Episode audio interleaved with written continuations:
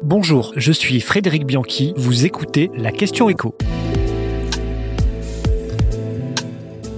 Avec l'inflation, comment font les Français pour préserver leur pouvoir d'achat? Un tsunami d'inflation attendu pour la fin de l'année et pour l'année prochaine, un pouvoir d'achat en souffrance, les Français n'ont d'autre solution que de passer en mode discount. Et la distribution s'adapte en multipliant les concepts centrés autour du prix. A commencer par Carrefour qui a annoncé ce mercredi le lancement prochain de la chaîne Atacadao qui cartonne au Brésil.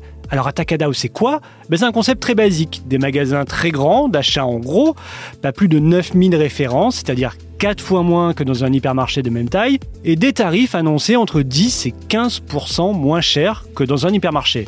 C'est le concept de l'américain Costco, encore peu connu en France, mais qui plaît beaucoup à l'étranger. Mais Carrefour veut aussi mettre le turbo sur sa marque propre, c'est MDD.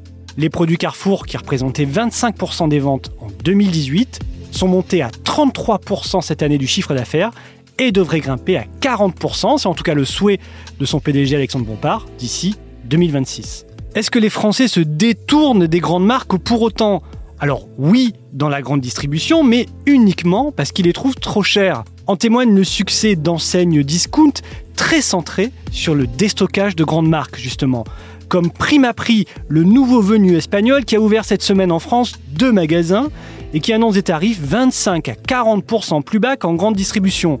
On y trouve du Nivea, du Colgate, du Nestlé ou encore du Coca-Cola à prix bradé. Le modèle, c'est évidemment celui de l'enseigne Action, qui n'en finit pas de progresser en France. La chaîne originaire des Pays-Bas ouvre depuis le début de l'année dans l'Hexagone pas moins de deux magasins par semaine. Elle en détient 700 au total. Son chiffre d'affaires cette année devrait avoisiner les 3 milliards d'euros en France. Le commerce en France sera-t-il demain 100% discount? Alors il y en aura certainement pour tous les goûts, mais actuellement c'est bien évidemment le prix, l'obsession des consommateurs. Les premiers prix, ces produits rudimentaires qu'on appelait produits blancs avant, parce qu'il n'y avait aucune mention sur leurs étiquettes, sont en plein boom. Plus 6% au premier semestre et même plus 12% depuis quelques semaines, selon Michel-Édouard Leclerc. Alors on sacrifie la viande, le poisson, le bio, on revient au basique et on fréquente des enseignes considérées comme les moins chères. Lidl et Aldi ont par exemple dépassé à eux deux les 10% de parts de marché en France cette année, une première.